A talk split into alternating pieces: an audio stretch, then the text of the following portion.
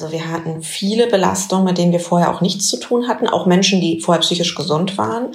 Und gleichzeitig wurden Mechanismen genommen durch eben ähm, Kontaktbeschränkungen, durch Schließung von Freizeitstätten und so weiter, die es ähm, möglich gemacht hätten, das auch zu kompensieren. Und dieser Wegfall von positiven Aktivitäten, von Verstärkern auf der einen Seite und die Zunahme von Belastungen auf der anderen Seite, ähm, das erklärt halt ganz gut, ähm, warum die depressiven Erkrankungen so nach oben geschnellt sind. Soziale Isolation ähm, ist ein wichtiger Aspekt, kann man letztlich in diesem Kontext auch sehen, das ist belastend. Hallo und herzlich willkommen zu einer weiteren Folge von Corona Land. Mein Name ist Anna Scholz und ich freue mich, dass Sie wieder eingeschaltet haben. Draußen ist heute ein sehr kalter und sehr trüber Novembertag. Den ganzen Tag hat man die Sonne nicht gesehen und um halb fünf war es dann auch schon wieder dunkel. Das wäre eigentlich schon genug, um die Stimmung zu drücken, aber in diesem Jahr kommt natürlich auch noch die Belastung des zweiten Teil Lockdowns dazu. Was das so mit unserer Psyche macht und wie wir uns trotzdem ein bisschen Optimismus behalten können, das bespreche ich heute mit der Psychotherapeutin Johanna Thünker. Wenn Sie uns schon ein bisschen länger verfolgen, dann kennen Sie Frau Thünker auch bereits, denn sie war in unserer allerersten Sendung zu Gast, in der wir besprochen haben, wie wir diese Krise mental gut überstehen. Das ist jetzt schon eine Weile her, genauer gesagt war es Mitte März, dass wir zum ersten Mal gesprochen haben. Und der Titel sagte schon, wir haben damit gerechnet, dass es was zu überstehen gibt, also dass wir vielleicht uns ein paar Wochen, vielleicht ein paar Monate einschränken und dann zur Normalität zurückkehren. Ja, das ist natürlich jetzt ganz anders gekommen und ähm, ich bin trotzdem ganz froh, dass wir das damals noch nicht wussten, wie lange wir noch mit dem Thema zu tun haben werden.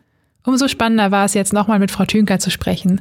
Ich habe sie gefragt, wie sie auf die vergangenen sechs Monate zurückblickt und was sie auch vor allem für Folgen für die psychische Gesundheit der Menschen beobachtet hat. Sie erklärt den Unterschied zwischen einer ernsthaften depressiven Erkrankung und einem kurzfristigen Stimmungstief, das wir sicherlich alle kennen. Und natürlich habe ich sie auch gefragt, was es eigentlich mit diesen Hamsterkäufen auf sich hatte.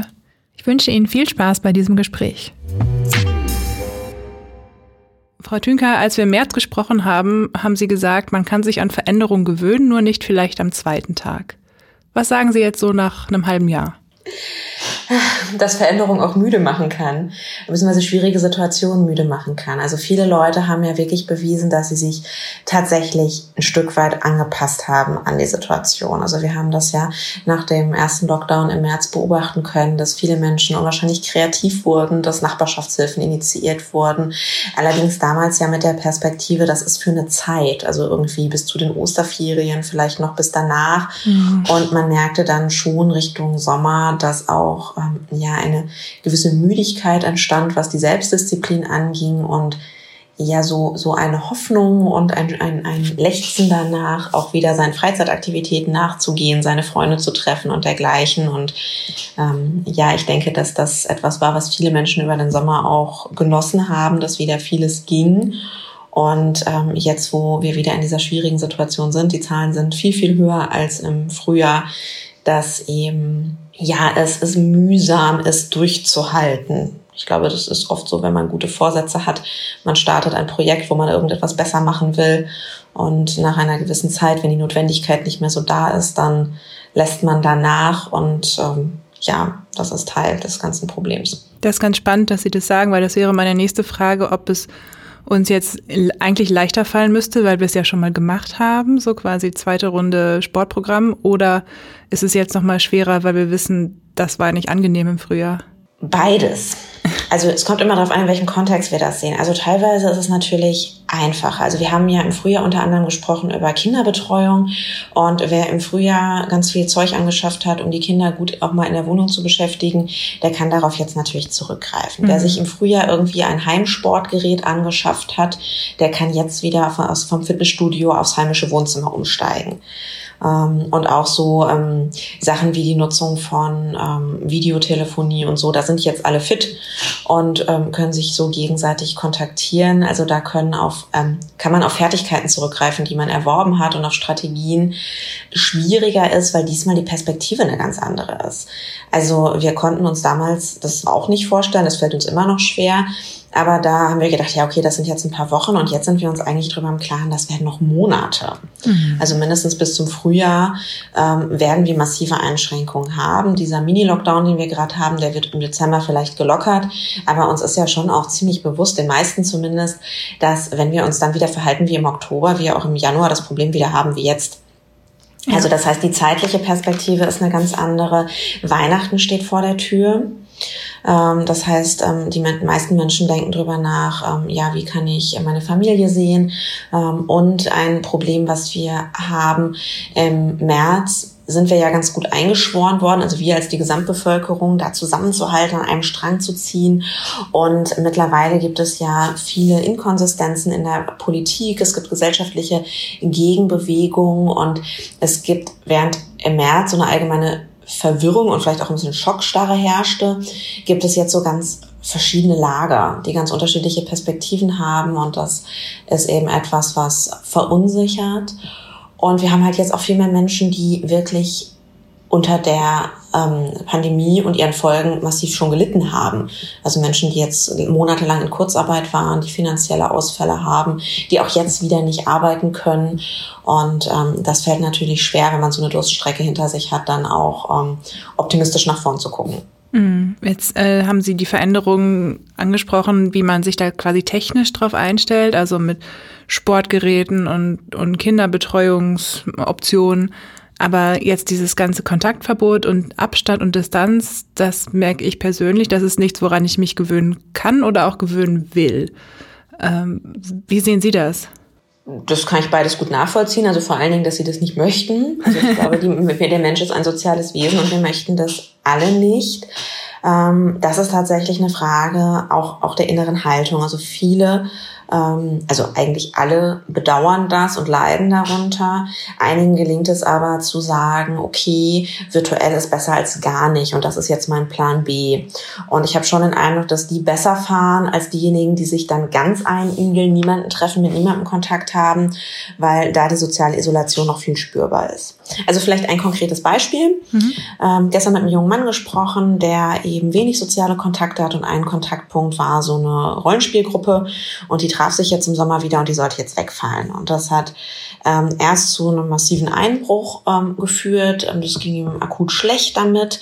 Und dann hat er aber angefangen zu überlegen, wie könnte man es stattdessen machen. Und die haben eben jetzt so ein virtuelles Format gewählt, also mit Video und ähm, natürlich auch so ein, so ein Teamspeak, also die Möglichkeit, sich in der Gruppe ähm, virtuell zu unterhalten. Und er hat eben gemerkt, okay, das ist nicht das Gleiche, das ist nicht gleichwertig, aber es ist auch viel besser als nichts. Mhm. Und Sie werden mich wahrscheinlich als nächstes fragen, was ich denn da empfehlen würde, tatsächlich möglichst viel auszuprobieren. Also wirklich zu gucken, geht das echt nicht, dass ich meine Oma per Videoanruf kontaktiere oder vielleicht gerade schon oder ähm, habe ich die Möglichkeit eben auch auf vielleicht ganz alte Formate zurückzugreifen, Briefe zu schreiben, solche Dinge zu tun. Mhm. Ähm, es ist nicht das Gleiche und wenn wir versuchen, uns einzureden, dass es genauso toll ist, dann werden wir vermutlich scheitern.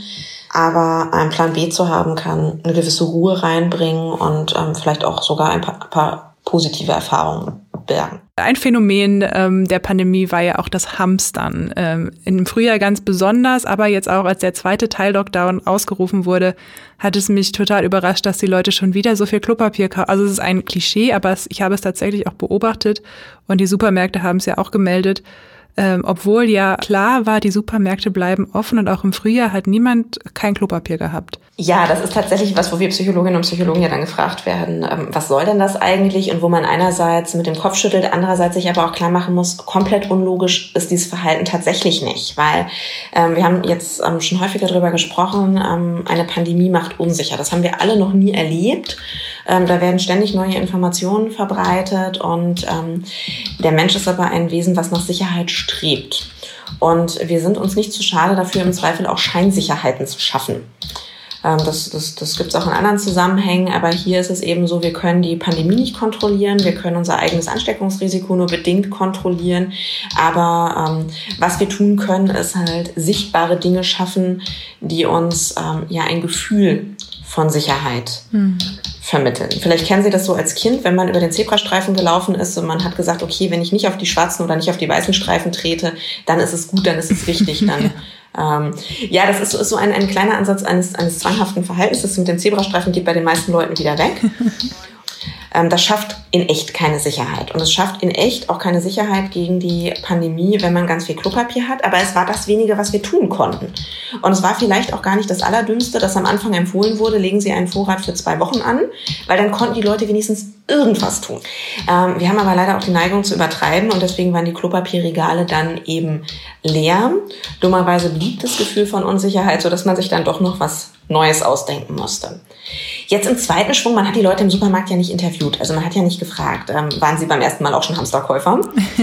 Aber es ist davon auszugehen, dass viele, die im ersten Anlauf vielleicht gar nicht so hinterher waren, gerade mit dem Klopapier, dass die diesmal dabei waren, weil durch das Hamsterkaufen der einen haben die anderen ja dann teilweise tatsächlich kein Klopapier gehabt. Also die Leute, die immer nur eine Packung gekauft haben, saßen irgendwann auf dem Trockenen. Und damit einem das nicht wieder passiert, dass man nicht in diese verrückte Situation kommt, tatsächlich kein Klopapier zu haben, waren im zweiten Anlauf auch einige andere Menschen, die eben das im Frühjahr noch belächelt haben, hinterher, dass sie zumindest einen gewissen Vorrat anlegen. Was äh, sehen Sie denn so für Folgen für die psychische Gesundheit jetzt nach einem halben Jahr? Ähm, also soll ja heute ähm, eine Studie veröffentlicht werden zum Thema Corona und Depressionen. Ähm, es hat sich schon, also gestern, vorgestern ist schon durchgesickert, was vermutet wurde, auch im Vorfeld, ähm, dass die Zahlen der depressiven Erkrankungen hochgegangen sind. Es gibt eben verschiedene Aspekte, die das nachvollziehbar machen. Also erstmal sagen wir, okay, eine Depression, ähm, die entsteht halt, wenn ich vom vereinfache es jetzt mal extrem stark. Wenn zu viel Stress, zu viel Belastung ist und mhm. zu wenig ähm, zur, zur Kompensation, zum Ausgleich ähm, vorhanden ist. Man kann sich das ein bisschen vorstellen tatsächlich wie so eine Waage. Also auf der, auf der einen Seite kommen die Belastungen und wenn man halt viel Belastung hat, dann braucht man auf der anderen Seite irgendwie was, was gut tut. Das kann der Partner sein, der einen in den Arm nimmt, gute Gespräche, ähm, Hobbys, was auch immer. Und wenn sich das einigermaßen die Waage hält, dann ist man ganz gut geschützt. Das war jetzt aber in der in der Corona-Pandemie nicht so. Also wir hatten viele Belastungen, mit denen wir vorher auch nichts zu tun hatten, auch Menschen, die vorher psychisch gesund waren. Und gleichzeitig wurden Mechanismen genommen durch eben ähm, Kontaktbeschränkungen, durch Schließung von Freizeitstätten und so weiter, die es ähm, möglich gemacht hätten, das auch zu kompensieren. Und dieser Wegfall von mhm. positiven Aktivitäten, von Verstärkern auf der einen Seite und die Zunahme von Belastungen auf der anderen Seite, ähm, das erklärt halt ganz gut, ähm, warum die depressiven Erkrankungen so nach oben geschnellt sind. Soziale Isolation ähm, ist ein wichtiger Aspekt, kann man letztlich in diesem Kontext auch sehen. Das ist belastend und etwas, was oft uns auch sehr hilft und entlastet im Alltag, wenn wir es haben. Also, dass einfach mal jemand einen in den Arm nimmt, ähm, einem über den Arm streicht, ein tröstendes Wort findet. Und das ist eben im persönlichen Gespräch auch nochmal von anderer Qualität als ähm, am Telefon beispielsweise. Also da ist eine Schieflage entstanden und auf der Belastungsseite müssen wir definitiv auch die existenziellen Sorgen sehen. Also viele Menschen hatten ja eine ganz konkrete Not. Mhm. Und ähm, diese Hilfspakete ähm, der Bundesregierung, die waren sicherlich hilfreich, aber haben ja leider auch nicht ohne weiteres jeden erreicht. Also die haben sich schon Mühe gegeben, schnell Soforthilfe zu leisten. Ähm, aber es hat eben nicht alle gleichermaßen erreicht und ähm, auch eine Ausgleichszahlung ähm, ändert ja nur bedingt etwas an Existenzsorgen. Also an der Frage, wie geht das weiter mit meinem Geschäft? Ähm, Habe ich meinen Arbeitsplatz nächsten Monat noch? Und derartige Fragen und existenzielle Sorgen sind eben ganz massive Belastungen für die psychische Gesundheit. Und die ähm, häufigste Reaktion ähm, ist dann eben, dass so die, die, die Stimmung wegbricht und sich eben eine depressive Störung entwickelt. Ich würde mutmaßen, ähm, dass es auch andere Störungsbilder gibt, die verstärkt ähm, aufgetreten sind und auch weiterhin auftreten. Ich äh, denke da unter anderem an den Missbrauch zum Beispiel von Alkohol. Mhm. Also ähm, das ist ja häufig so, dass das im Sinne einer in Anführungszeichen Selbstmedikation erstmal genutzt wird. Ne? Ich hänge den ganzen Tag zu Hause rum, bin unzufrieden, komme abends nicht zur Ruhe und ähm, konsumiere dann aber vielleicht auch mehr als als gut für mich wäre. Bei den Angststörungen, ähm, da habe ich noch, noch gar keine Daten zu, ähm, auch da ist das denkbar, weil in so einer Situation der Unsicherheit zu leben über einen langen Zeitraum, das ist eben auch eine große Herausforderung. Auf der anderen Seite sagen manche Patientinnen und Patienten, also die, die vorher schon erkrankt waren, ähm, dass das für sie persönlich auch gar keinen so großen Unterschied macht. Also eine Patientin sagte zum Beispiel sowas wie, naja, ich hatte ja immer Angst, jetzt haben halt alle Angst. ja. Das ist aber nur ein schwacher Trost. Also den Einzelnen tröstet das vielleicht. Gesamtgesellschaftlich ist das sicherlich etwas, was wir auch über einen längeren Zeitraum noch aufzuarbeiten haben und wo auf jeden Fall auch in der Versorgung was getan werden muss. Mhm. Also, dass es mehr psychotherapeutische Versorgung gibt und vielleicht gar nicht immer lange Therapien, sondern auch kurzfristig verfügbare, kürzere Interventionen, die dann eben ähm, solche Krisen mit abfangen. Einmal kurz zurück zu den depressiven Erkrankungen. Wie erkenne ich denn, ob ich jetzt einfach nur ein bisschen traurig bin, ein bisschen antriebslos oder ob ich wirklich Hilfe brauche? Das ist eine wichtige Frage. Also einmal über so ein Zeitkriterium. Also wenn man mal sich zwei, drei Tage schlecht fühlt, ähm, das wäre jetzt noch keine Depression. Das kennen ja die meisten Menschen nach belastenden Lebensereignissen und dergleichen, dass man dann eben auch mal ja ein bisschen stärker durchhängt. Ähm, wenn sich das aber über mehrere Wochen manifestiert, dann wäre das so ein Signal. Und wenn man auf die Symptomebene selber schaut, dann ist es so, dass ähm, Depressionen auf der Gefühlsebene eben geprägt sind durch so eine anhaltend schlechte Stimmung. Also man ist niedergeschlagen, betrübt, vielleicht ein bisschen gereizt. Manche sind auch ängstlicher als normal. Und diese Stimmung ist nicht auslenkbar. Wir sprechen da von Schwingungsfähigkeit. Also das heißt, wenn ich einfach nur mitgehe mit der Stimmung und etwas Schlechtes passiert, dann bin ich schlecht drauf und etwas Gutes passiert, dann kann ich mich auch freuen. Mhm. Wenn ich depressiv bin, dann, dann fehlt das, dass ich mich darüber freuen kann. Also dann passiert etwas, was eigentlich schön ist und ich merke, ich komme mit dem Gefühl da gar nicht mit, ich bleibe in meinem Loch hängen. Ähm, das ist bedenklich und bei schweren Ausprägungen haben wir teilweise auch so eine Gefühlstaubheit. Also dann sagen die Patienten auch sowas wie, ich kann mich gar nicht mehr richtig freuen. Ich kann mich nicht nur nicht freuen, sondern ich kann jetzt auch nicht mehr traurig sein. Irgendwie ist das Gefühl ganz, ganz weg. Mhm. Und spätestens dann ähm, wäre es angezeigt, sich professionelle Hilfe zu suchen. Und bei der Antriebslosigkeit, die haben Sie ja auch angesprochen, das ist ein zweites sehr wichtiges Symptom. Ähm, da macht es einen Unterschied, wofür habe ich denn keinen Antrieb? Also habe ich keinen Antrieb für lästige Aufgaben wie Steuererklärung oder dergleichen? Oder habe ich auch keinen Antrieb für die Sachen, die mir eigentlich Freude bereiten? Also zum Beispiel den Besuch bei der guten Freundin, die ich die ganze Phase über eigentlich regelmäßig gesehen habe oder der Sport, auf den ich mich normalerweise freue. Und wenn man kein Interesse mehr hat an Sachen, die eigentlich Spaß machen, die eigentlich angenehm sind, das ist eben auch so ein Indiz. Mhm. Okay. Kann ich sowas abwarten? Also jetzt gerade mal auf den zeitlichen Horizont gesprochen. Wir wissen, dass es irgendwann wieder lockerer werden wird. Also vielleicht nicht dieses Jahr, aber nächstes Jahr bestimmt. Kann ich sowas aussitzen, mal hart gesprochen, oder sagen Sie, nee, besser so schnell wie möglich Hilfe suchen? Ähm, also es gibt bei Depressionen durchaus ähm, Spontanremission, also dass sich die Symptomatik wieder zurückbildet. Bei einigen Menschen ähm, gelingt das ganz gut, wenn die Belastung wegfällt. Ähm, allerdings ist das auch eine insofern tückische Erkrankung, weil das nicht immer aufgeht. Also oft bleibt die Symptomatik auch, ähm, wenn die auslösende Belastung dann nicht mehr da ist. Mhm. Ähm, das ist jetzt so ein bisschen eine Wischiwaschi-Antwort. Ich will das mal so zweigestuft beantworten. Ähm, also der erste Schritt, den man machen kann, geht vielleicht so in Richtung Hilfe zur Selbsthilfe. Also was man tun kann, ich habe eben dieses Wagemodell angesprochen, dass es Belastung und, und ähm, ausgleichende positive Dinge gibt.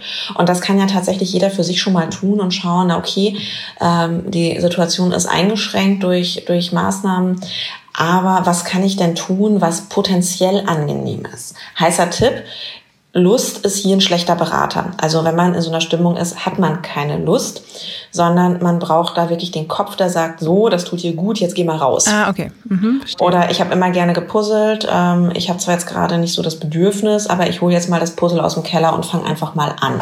Mhm. Das ist sowas, was man im ersten Schritt selber machen kann. Und wenn man merkt, ich komme damit nicht weiter, also ich puzzle dann zwar, aber irgendwie tut sich da überhaupt gar nichts, auch lang mittelfristig nicht, also in den nächsten Tagen.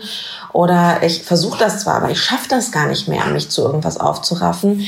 Ähm, dann sollte man tatsächlich gucken, dass man sich Hilfe sucht. Ähm, Erster Ansprechpartner kann theoretisch der Hausarzt sein. Allerdings sind die gerade ziemlich überlastet mit ähm, potenziellen Corona-Fällen und Co. Ähm, der beste Ansprechpartner wäre tatsächlich ein, ein Psychotherapeut oder eine Psychotherapeutin.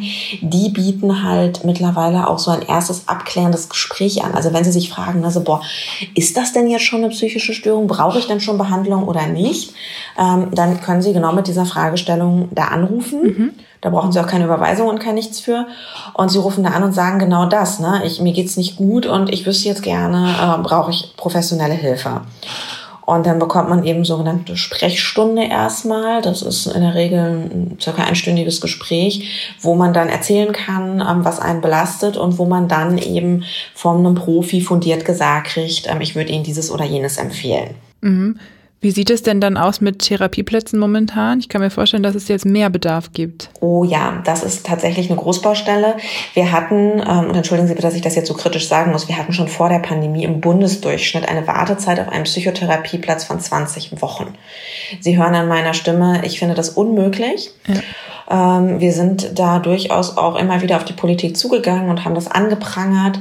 Und die Situation wird gerade tatsächlich eher noch brenzliger. Das heißt, je nach Region ist das tatsächlich sehr unterschiedlich schwierig. Trotzdem wissen die Psychotherapeutinnen und Psychotherapeuten vor Ort oft Rat. Also diese Erstgespräche kriegt man in der Regel kurzfristig, entweder bei den Praxen direkt oder man kann bei der Terminservicestelle anrufen. Ähm, das, ähm, die erreicht man mittlerweile über die 116 117 und die vermitteln keinen Therapieplatz, also keine regelmäßigen Termine, aber die vermitteln eben einen ersten Kontakt, diese Sprechstunde zur Abklärung und die regionalen Psychotherapeutinnen und Psychotherapeuten, die wissen eben ganz gut, ähm, selbst wenn es keine Therapieplätze gibt, ähm, welche anderen Möglichkeiten und Angebote es gibt, weil die sind dann teilweise vom Gesundheitsamt, teilweise von freien Trägern, teilweise, also oft in Beratungsstellen und ähm, da kann man jetzt gar nicht einheitlich sagen, wenden Sie sich immer an die Caritas oder immer an den und den Verein, weil das eben ähm, so, ja so viele Unterschiede macht. Wenn man sich telefonisch informieren will, ich suche gerade mal parallel den Kontakt raus, ähm, da gibt es ähm, eine, eine Stelle in Berlin, die aber bundesweit zuständig ist, der Psychologie-Informationsdienst. Ähm, das ist die Internetadresse www.psychotherapiesuche.de. Die vermitteln Therapieplätze, die beraten aber auch. Also wenn Sie jetzt zum Beispiel denken würden, so, boah, jetzt mich in so eine Praxis begeben, mitten in der Pandemie, nur um rauszufinden, ob ich überhaupt Hilfe brauche, das möchte ich vielleicht auch nicht, dann kann man da anrufen und ähm, kann eben ähm, sich auch telefonisch informieren, ähm, brauche ich jetzt wirklich psychotherapeutische Hilfe, gäbe es eine andere Möglichkeit ähm, und äh, wie gehe ich weiter vor. Mm, okay, das werden wir auf jeden Fall nochmal verlinken gleich in, den, in der Beschreibung. Mhm. Ähm, und es geht ja manchmal auch gar nicht einfach darum, brauche ich jetzt dringend Hilfe, sondern tut mir das vielleicht auch einfach gut, mit jemandem zu reden, der vielleicht von außen mal drauf guckt. Ja, das mit Sicherheit, das ist aber tatsächlich kein primärer psychotherapeutischer Auftrag. Also mal drüber reden, wie blöd die Situation gerade ist, das wäre etwas, wo es gut wäre, wenn man jemanden im Bekannten- oder Freundeskreis hätte, mit dem man das besprechen kann. Ähm, wenn das das einzige Anliegen ist, ähm, dann würde ein Psychotherapeut, eine Psychotherapeutin vielleicht am ehesten an eine Selbsthilfegruppe oder so etwas vermitteln, die natürlich sich im Moment auch nicht live treffen. Das sind dann ganz unterschiedliche Formate. Teilweise treffen die sich im 1 zu 1 Kontakt, teilweise telefonieren die. Ähm, also um sich mal auszutauschen, um sich etwas von der Seele zu reden, alleine. Dafür würde eben keine Indikation für eine Psychotherapie gestellt. Also da würde eben dann kein Therapiebedarf festgestellt. Das ist erst der Fall, wenn tatsächlich ähm, eine psychische Störung ermittelt wird und dann ist es eben auch eine Krankenkassenleistung. Okay, alles klar, verstanden. Das ist schon mal nochmal gut gewesen, das, glaube ich, zu klären. Mhm. Jetzt weiß ich nicht, wie ich den Bogen zum nächsten Thema hin, hinkriege, deswegen frage ich Sie einfach. Ende des Sommers wurde viel quasi Schuld für die steigenden Zahlen jungen Leuten zugeschrieben, die dann doch wieder gefeiert haben, die sich zu mehreren getroffen haben, die ähm, irgendwie gesagt haben, okay, entweder geht mich nichts an oder ist doch alles wieder besser geworden, wir treffen uns jetzt trotzdem. Das Feiern als Kontrollverlust, was dann doch irgendwie so ein, so ein Ausgleich ist zum stressigen Alltag und vor allem zu den Belastungen durch die Pandemie, das ist auf der einen Seite gewollt bei uns und gleichzeitig kommen wir ja mit dem Kontrollverlust auf der anderen Seite überhaupt nicht klar. Also was uns so belastet auf der einen Seite ist, dass wir keine Kontrolle haben über die aktuelle Situation. Zumindest geht es mir oft so, so weil mehr als Maske tragen kann ich nicht und Abstand halten. Und äh, gleichzeitig ist ja Kontrolle abgeben für uns auch so ein totales Ventil für ja sich mal wieder frei machen von dem ganzen Stress. Ich denke, ein wichtiger Punkt ist da erstmal Selbstbestimmung auf der einen Seite, also ich kann halt selber entscheiden, ob ich auf die Party gehe oder nicht. Ich kann aber nicht selber entscheiden, ob ich äh, Maske trage oder ähm, welche Beschränkungen es zum Beispiel für meinen Beruf gibt. Mhm. Ähm, dann haben Sie schon richtig angesprochen, dass eben die Freizeitaktivitäten, das ist ja nicht nur das, das Feiern, das ist ja auch Kontaktsport, das sind große Familienfeste und solche Sachen, ähm, dass das eben tatsächlich etwas ist, was die Menschen als Ausgleich zu ihrem Alltag erleben. Ähm, auch wenn solche Situationen von außen betrachtet ähm, außer Kontrolle wirken. Also vielleicht haben wir jetzt gerade beide dieses Bild im Kopf von den Rave-Partys, äh, über die berichtet wurde, mhm. ähm, die dann in irgendwelchen Kellern auch noch ohne Lüftungsmöglichkeiten und so abgehalten wurden oder andere ähnliche Situationen, überfüllte Hochzeitssäle. Ähm, das erleben wir jetzt, wenn wir uns über die Pandemie Gedanken machen, als Kontrollverlust. Ähm, die Menschen, die da feiern, aber mit hoher Wahrscheinlichkeit gar nicht so sehr. Mhm. Also selbst wenn man unter Alkohol oder so nicht mehr so richtig ähm, 100 Prozent steuern kann, was man tut, erleben die meisten Menschen das dann doch als etwas, auf das sie sich bewusst einlassen und würden vielleicht auch die eigene Kontrollfähigkeit in so einer Situation eher überschätzen. Deswegen wird das eher weniger als, als Kontrollverlust als tatsächlich als Ausgleich erlebt. Da ist ja auch umfangreich ähm, drüber berichtet worden. Und die Leute, die das gemacht haben, das waren halt viel auch Leute, die ähm, ja, für die das alles gar nicht so greifbar war. Also als die Zahlen niedrig waren, viele Menschen kannten ja gar niemanden, der wirklich erkrankt ist. Und das wirkte weit weg wie etwas, was uns nicht passieren kann. Mhm. Und ähm, wenn das nicht greifbar ist, dann fällt es schwer, über einen langen Zeitraum ähm, diszipliniert an der, der Verhinderung eines unsichtbaren Feindes zu arbeiten. Wäre das dann ähm, eigentlich auch Auftrag der Bundesregierung in Sachen Krisenkommunikation, besser zu erklären, warum Re Regeln und Einschränkungen jetzt gelten? Oder können die einfach nicht mehr machen, als sagen, bitte nehmt Rücksicht aufeinander? Doch, das wäre sinnvoll, dass sie das tun. Und es wäre auch, also je nachvollziehbarer eine Intervention ist, desto leichter ist es mitzumachen. Und nachvollziehbar heißt einmal, das einzelne die einzelne Vorgabe quasi zu erklären. Und etwas, womit auch ein Stück geholfen wäre, wäre Konsistenz. Mhm. Also, dass verständlich ist, ne, wofür ist das jetzt gut? Und spätestens in dem Moment, wo das in, in Berlin gilt, aber in Brandenburg nicht, haben wir natürlich ein Problem. Oder gerade im Moment sind, ist es ja so, ähm, natürlich, man wollte schnell ähm, flächendeckende Maßnahmen, das ist ja irgendwie auch verständlich. Aber wenn man an der Ortsgrenze wohnt und in Ort A darf ich etwas, was ich in Ort B nicht darf, mhm dann ist es halt für den Einzelnen einfach nicht nachvollziehbar. Also ich denke jetzt gerade an Individualsport zum Beispiel. Das ist für viele halt ein Thema. Und im einen Ort ähm, darf man, was weiß ich, zu seinem Pferd und das versorgen und am anderen Ort darf man sogar reiten und im dritten ist es verboten, damit in den Wald zu gehen. Und das ist mit dem gesunden Menschenverstand schwer nachzuvollziehen. Und das führt dann zu Widerstand, dass man innerlich rebelliert und sagt, nee, das sehe ich überhaupt nicht ein. Ja, oder auch zu so einer Kapitulation, so ich weiß eh, ich blick nicht mehr durch, so keine Ahnung, was jetzt heute gilt und gestern ja. und morgen. Oder man erlebt auch so Situationen, also man hält sich dann jetzt wochenlang ganz brav dran und dann gerät man in eine Situation, in, die, in der man vielleicht unverschuldet ist, also wo man hin muss, ein Arzttermin zum Beispiel oder was weiß ich, eine Ladung vor Gericht oder sonst was. Und man geht da hin und nachdem man jetzt wochenlang ganz vorsichtig war, um die Leute zu schützen, sitzt man dann plötzlich in einem Wartezimmer mit 20 Leuten ohne Fenster. Also das ist mir neulich passiert und ich habe gedacht, ich spinne. Also wo man dann wirklich ähm, dis diszipliniert ist und sich bemüht und Regeln einhält und ich bin ja Psychotherapeutin, wir müssen auch für die Praxis Regeln einführen und wo man dann merkt, woanders wird das so mit Füßen getreten und also das macht teilweise hilflos, weil man dann gar nicht mehr weiß, wie soll ich mich denn jetzt verhalten. Ähm, das macht unsicher, das haben Sie schon gesagt und das macht auch ärgerlich. Mhm. Weil man denkt so, boah, jetzt habe ich das die ganze Zeit gemacht und es war aber umsonst, weil XY sich nicht dran gehalten hat oder weil die Regel Unsinn ist oder warum auch immer.